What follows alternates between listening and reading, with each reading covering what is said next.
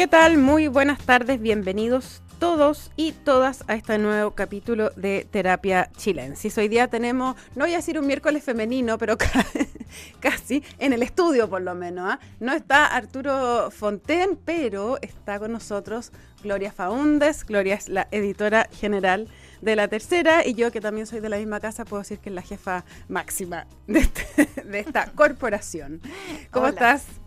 Hola, muy buenas tardes. Buenas tardes y está con nosotros nuestro invitado, por eso no digo que es miércoles femenino completo. Eh, desde... está, tan está suponiendo mi género. Yo ah, creo que esto. Pucha, no Ojo, porque además el colegio periodista anda duro. Me van a funar, capaz. No, tan duro, oye. pero bueno. Pablo Ortúzar, Pablo que viene todos los miércoles. ¿Cómo estás? Bien, lo más bien. Qué bueno, me alegro. Está en Edimburgo, por eso no está con nosotros en el, en el estudio. Bueno, voy a partir allá que somos amantes de la política por aquí.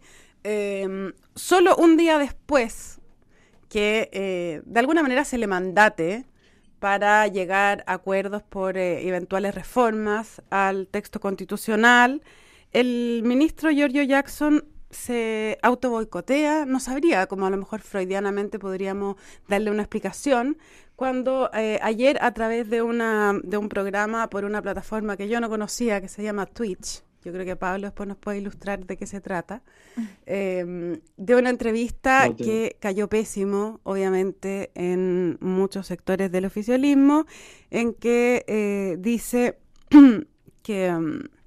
Generacionalmente son distintos. Tiene, o sea, vuelve un poco un discurso que de alguna manera había sido eh, dejado eh, de lado eh, en los inicios de, este gobierno.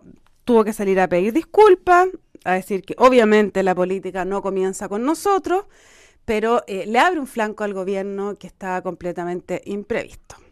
Le doy la palabra.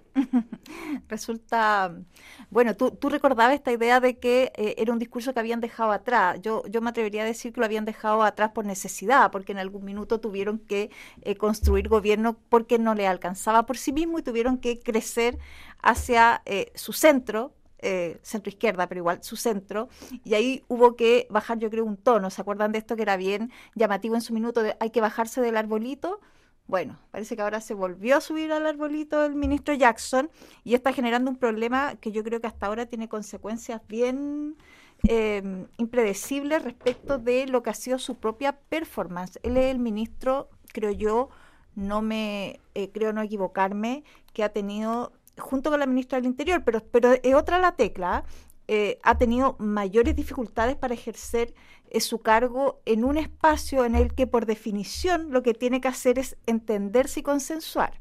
Entonces, marcar diferencia a mí me parece que es lo más políticamente incorrecto. Además, es lo que más mal le cae a, todo el socialismo democrático, es porque tiene que ver también con la demonización de los 30 años, de todo un elenco de gente que hoy está en su gobierno, como dice eh, Gloria, y, que los vuelve a a menospreciar de alguna manera, ¿no, Pablo?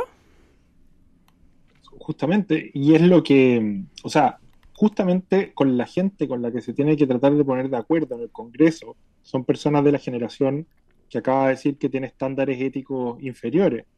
Eh, y, la acusación de muchos de ellos, especialmente del senador Espinosa, es que, es que Jackson se cree la raja.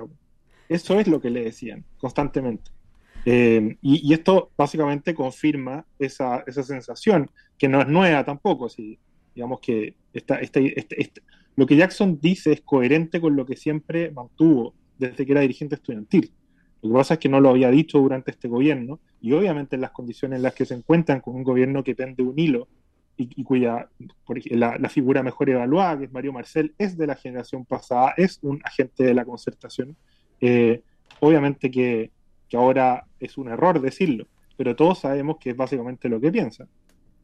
Sí, lo que llama la atención, creo yo, es el, y por eso decía que tiene imprevisibles consecuencias, es la calidad del argumento, porque yo creo que uno puede establecer diferencias políticas respecto de su compañero y su adversario, pero cuando uno ya hace definiciones respecto de cierta superioridad moral o, diferencias como de, de, principio, es decir, eh, que tiene que ver con si uno es mejor o peor que otro, porque por definición la política eh, son distintas recetas para conseguir algo y uno entiende que todos los políticos tienen la buena voluntad, de generar dignidad, bienestar, eh, con distintas recetas. Pero cuando tú ya eh, superpones un argumento que es de calidad moral, por eso a mí me parece que estas cosas no se solucionan solo con un disculpa. Mm. generan heridas que mm. son bastante más corrosivas, me parece a mí. Ahora, voy a, voy a leer la declaración, perdona Pablo, para los, que nos escuchan y que no alcanzaron a ver, porque probablemente eh, han leído también sobre las disculpas, pero lo que él dijo ayer dentro de su intervención fue eh, nuestra escala de valores y principios en torno a la política no solo dista del gobierno anterior, de Sebastián Piñera, sino que creo que frente a una generación que nos antecedió, que podía estar identificada con el mismo rango del espectro político como la centroizquierda y la izquierda, creo que estamos abordando los temas con menos eufemismo y con más franqueza. O sea, eh, como, como bien plantean aquí ustedes, esto, esto apunta a una, a una forma de ser más que una diferencia política y eh, bien complejo lo que hace Giorgio Jackson justamente cuando a lo que a él le ha costado en estos meses de gobiernos son las relaciones interpersonales con eh, el propio oficialismo. Entonces eh, va, va, a ser difícil parchar esta herida. Y tiene una cuota de maldad porque la generación pasada efectivamente una generación con el ala rota eh, que, creció al alero de, los grandes dirigentes, los dirigentes históricos de la concertación, que ejercieron ciertos eh, cargos eh, medios en, varios de, esos gobiernos, pero que nunca logró afirmarse. Y esa generación proyectó en Boric y en Jackson mucha esperanza, que ellos han ido defraudando a más sistemáticamente, entonces tiene algo de maldad también pegarle eh, escupirle a una generación que, que, es como la generación bisagra, si uno quiere, que además es la que, es la que les abrió la puerta. O sea, es, fueron Elizalde, Carolina Toá, ellos son los que, los que digamos, permitieron que, estos eh, cabros jóvenes, eh, para, para, términos políticos, estén donde están. y, claro, y, y, humillarlos de esa forma, tratarlos de esa manera, con la punta del pie, es algo muy duro eh, y, muy absurdo políticamente, un error eh, tremendo. Malagradecido, dices tú. Sí. Hoy día en la mañana había una imagen bien eh, llamativa en el Congreso. Y era que, porque para que ustedes sepan, en, el Congreso hay como una suerte de podio donde se va poniendo la gente para plantear distintos puntos de vista. Y hoy día había fila, literal, fila literal para entre diputados, digamos, del oficialismo. Ni siquiera estoy planteando que pudiera ser gente de, de, la derecha. Eh, había fila literal para criticar al ministro, que además pidió disculpas, pero tampoco hace unas disculpas que uno pudiera eh, reconocer como muy sentidas, porque básicamente lo que él plantea es que casi me sacan de contexto. Yo no dije lo que dije, eh, yo lo decía, es que sí, y eso es un problema, porque, porque acá no hay una crítica política, yo insisto en eso, que hay una crítica que, que tiene un valor distinto, porque tiene que ver con cómo tú reconoces al otro como un otro que es reconocible para ti, por lo tanto tú puedes generar lazos. ¿Tú cómo vas a generar lazos con alguien sobre el cual tú sientes que tiene cierta superioridad moral o sobre alguien que tú crees inferior a ti? y, al revés, ¿cómo tú vas a confiar en alguien que sabes que te encuentra eh, menor, digamos? ¿ah? No, por eh, eso, si el, vínculo que, plantea Jackson respecto a la generación anterior, y yo creo, y es la misma, yo insisto en la crítica de, de Fidel Espinosa, es una generación de mando y obediencia. O sea, ustedes, la generación que no se la pudo, los que le agacharon el moño a los viejos traidores neoliberales, ustedes, tienen, ustedes tienen que hacer, eh, digamos, son, son como la, comparsa de nuestra eh, obra, de nuestro cuento. Eh, y, aquí yo creo que es, tirarle sal a una herida que, sí que está, que está abierta. Ahora, hay que decir que Fidel Espinosa se la tiene jurada, yo Jackson eh, desde que comenzó su rol como ministro secretario general de la presidencia. Ha sido el primer francotirador. De, no sabemos la historia oculta que hay ahí detrás, porque desde el día uno que le pega y le pega por no pero hay cosa. es decir es media clara yo creo eh, la cuenta que le eliminó al senado le quería eliminar al senado de sopetón a un diputado que recién eh, llega al senado es decir le quitó de frentón cuatro años de mandato popular no, no se lo quitó Pero también es la forma, Quiero decir. No, pero, claro. No, él impulsó, él impulsó la reforma para eh, terminar con el Senado, eso es lo que quiere decir la Gloria. No, no, de todas maneras, pero, pero hay algo en la forma que siempre destaca Espinosa. O sea, él le podrá tener mala, pero justamente si le tiene mala va a apuntar a los defectos que considera que son más visibles y que le pueden hacer más daño. Y siempre apunta a, a la arrogancia, a la sensación de superioridad moral, a, ir a, a, darles órdenes a, a los congresistas y a mirarlos para abajo si eso, o sea, ese ha sido el punto de Espinosa desde el principio y de mucha más gente en relación al, ministro. Ahora, yo les quería preguntar, para que, para que no parezca todo esto un pelambre de Giorgio Jackson, eh, ayer también el ministro de Economía dio una declaración que fue bastante eh, resonada, que dice que la inflación sí tiene algunos beneficios para las pymes. Eso cayó muy mal y ha tenido mucha crítica también. Se suma esto de Giorgio Jackson hoy día. Eh, ¿Tendrá incidencia, creen ustedes, en la campaña por el apruebo en la cual la moneda ha estado bastante desplegada? Es decir, me parece que como, como que hay una, hay una cierta consenso respecto a que de alguna manera lo que esté pasando en el gobierno va unido al plebiscito. Ellos han abrazado de una manera bien elocuente al, al, al resultado de, del apruebo y el rechazo, y me parece que todo en eso va sumando.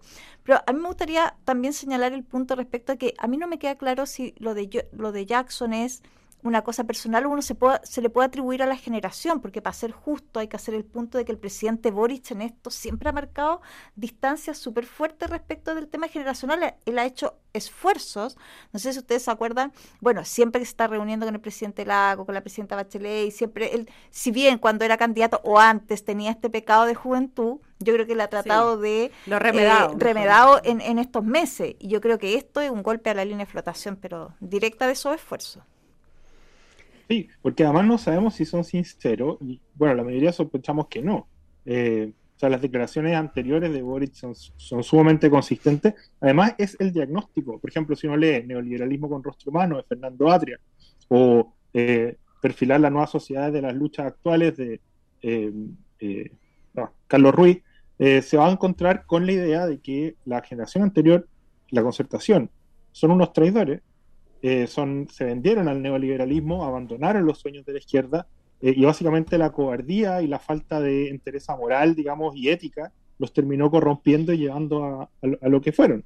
Entonces, y ahora decir, no, sí, pero no, o sea, era una cosa que dijimos así nomás, como está, no sé, me había tomado una cerveza, no es así. Esto es un discurso, un discurso sistemático que utilizó Boric durante toda su existencia política previa a ser presidente de la República y es básicamente lo que piensan. Entonces, obviamente no les conviene eh, ventilarlo, pero, pero ahora que, salió, decir que, o sea, tratar de, volver hacia atrás es complicado. Ahora, yo tengo la impresión, Pablo, que, que, en el caso de Boric, él ha ido de alguna manera girando en su pensamiento. No vamos a saber nunca, porque no, no estamos dentro de su mente, de, de si es, como dices tú, algo puramente utilitario o algo genuino. A mí me da la impresión de que eh, su aproximación o su acercamiento a ese mundo eh, ha tenido algo de las dos cosas. Eh, el caso de Giorgio Jackson, me, recuerdo que cuando, él, cuando comienza la segunda vuelta y Boric comienza a tener un perfil quizás un poco mirando más hacia la centro izquierda, menos radical, había cierta tensión entre ambos de si hacer más concesiones a este mundo o no. Jackson siempre era más duro en ese sentido. O sea, yo creo que hay un matiz entre ellos dos que, se ha ido em, vislumbrando con estos meses. Puede ser, pero el elemento refundacional ha, recuperado mucho de terreno en el gobierno eh, desde, que, desde que el presidente, o sea, desde que Gabriel Boric se convierte en presidente.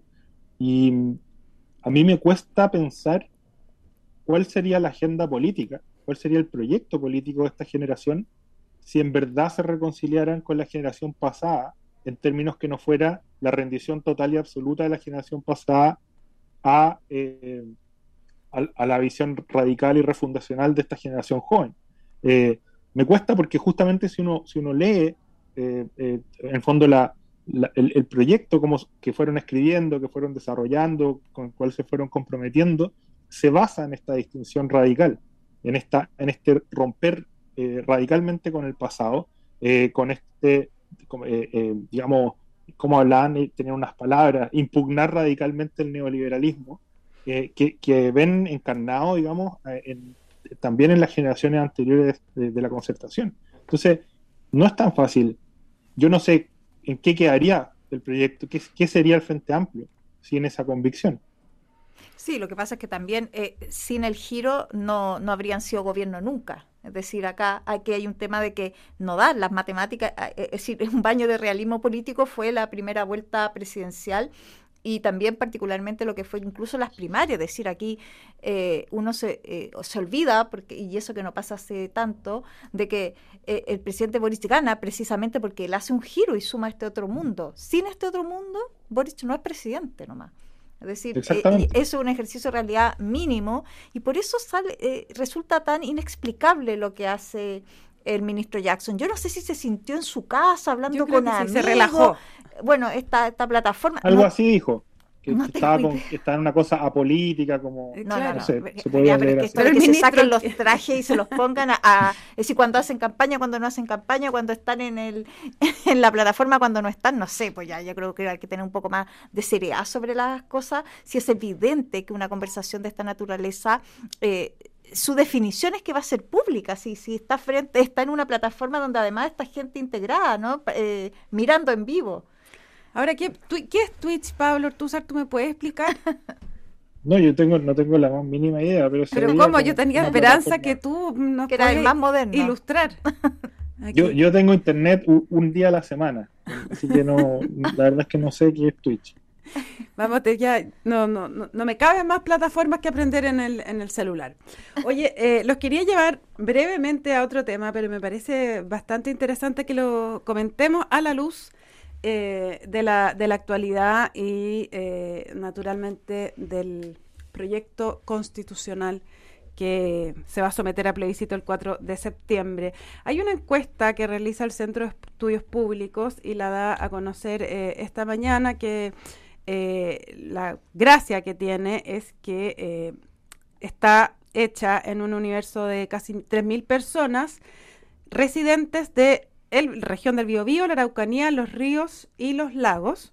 Eh, y ahí la, cobertura está dividida entre gente que se identifica como mapuche y no mapuche, ¿ya? Pero de la zona donde está inserta lo, que llamamos la macro zona sur y el conflicto más duro la, convención debe haber contratado el CEP para la consulta indígena, parece. Le habría ido mejor, yo creo, ¿no? Un poco tarde. De hecho, es como tres veces la consulta indígena, ¿o no? Eh, sí, pues bueno, de hecho, mira, aquí tengo la, la, ficha técnica. Eh, un segundo. Dice que 1.374 personas de la, de la muestra eh, se definen, se autodefinen como mapuche y 1500 no se autodefinen como mapuche. O sea, pero igual es un universo bastante grande y es, bien interesante poder hacer eh, las comparaciones. Bueno, dentro de los resultados que me, interesaría mencionar y que analicemos es que eh, un 70% de los que se autodenominan mapuches está en contra de que se establezca un Estado independiente. Eh, hablan sí de autonomía. Em, dicen que el 59% no justifica el uso de la fuerza para reclamar eh, tierras. Otra de las curiosidades de la encuesta, el 64% de quienes son parte de este grupo dicen que su relación em, con carabineros era muy o algo amable, cifra que superó el 61% de los no mapuche. O sea, dentro de la población mapuche tienen una percepción mejor de su relación con carabineros que la no mapuche de la misma zona. Eh, a mí me parece bien interesante esto, considerando que uno de los puntos principales de discusión del proyecto constitucional tiene que ver con el carácter eh, indigenista que eh, se le ha asignado al proyecto. Hay mucha gente que cuestiona que hay una sobrerepresentación de, estos temas y de este mundo y eh, está bueno conocer qué piensa ese mismo pueblo mapuche de, todos estos temas, ¿no?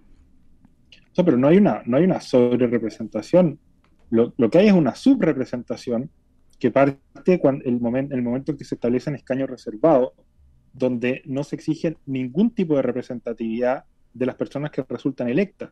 eh, la cantidad de votos en relación al universo potencial, digamos, de, electores indígenas eh, por, cada una de estas eh, comunidades es, brutalmente baja.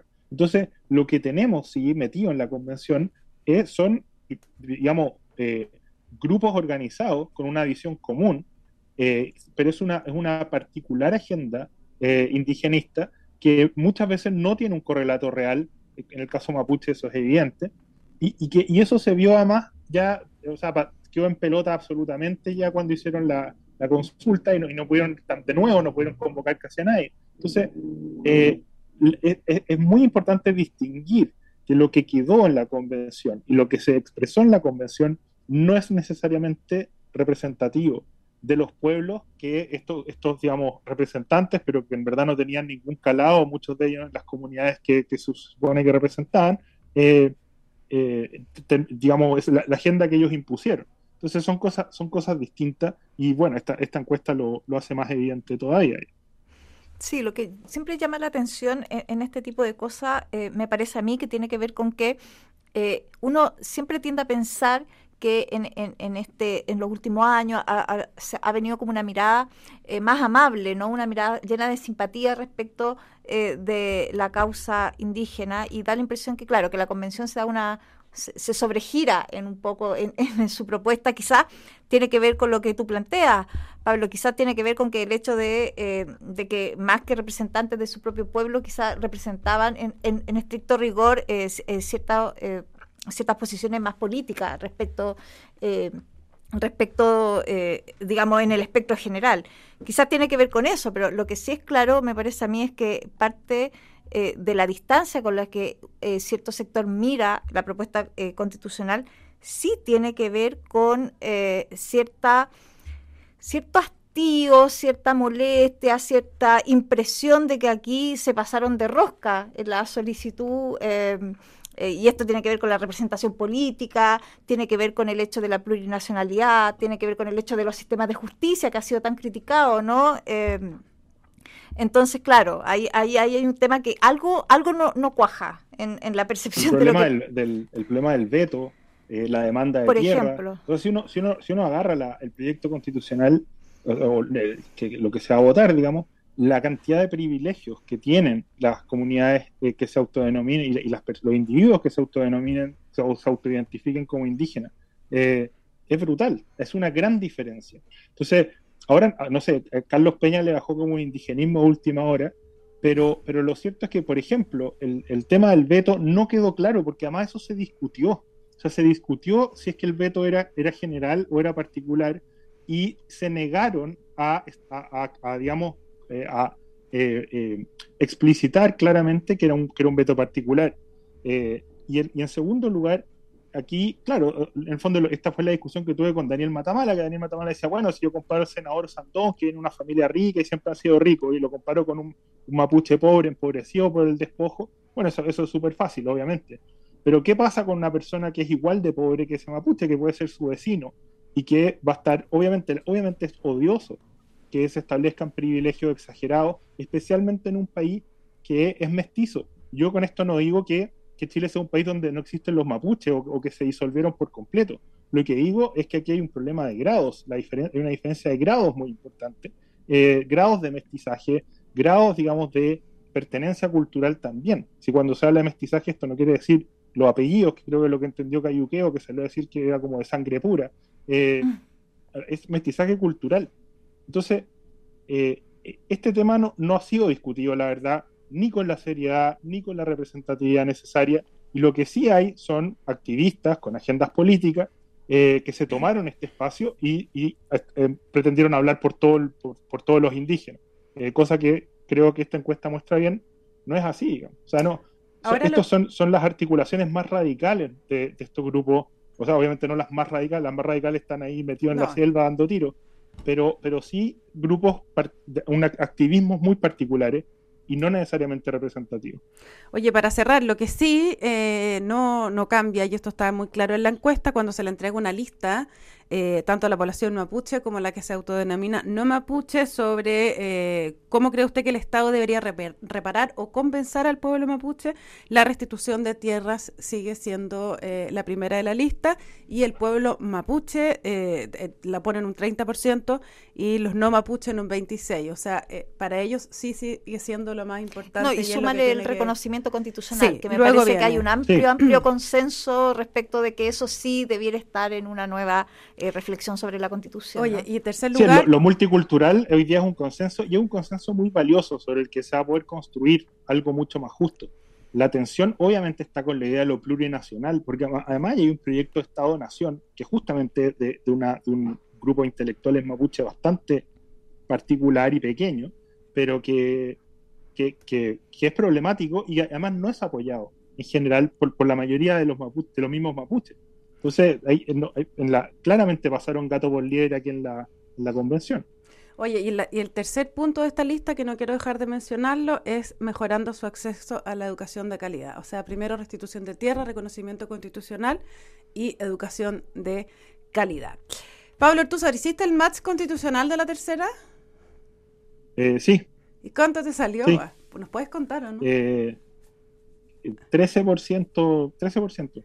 13% de acuerdo con el proyecto constitucional que se plantea.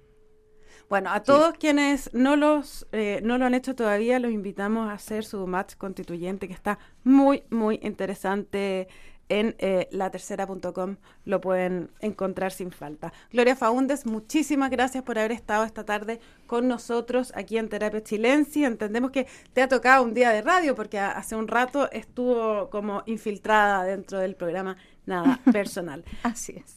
Pablo Artúzar, como siempre, un placer conversar contigo los días miércoles y que estés muy bien. El, gusto es mío, muchas gracias. Les cuento que la transformación digital de tu negocio nunca estuvo en mejores manos. En Sonda trabajan para que disfrutes tu vida, innovando y desarrollando soluciones tecnológicas que mejoran y agilizan tus operaciones. Conócelos hoy, Sonda Make It Easy. No se vayan porque a continuación información privilegiada al cierre y luego sintonía crónica Epitafios junto a Bárbara Espejo y Rodrigo Santa María. Gloria y Pablo, muchísimas gracias de nuevo y a todos que estén muy bien.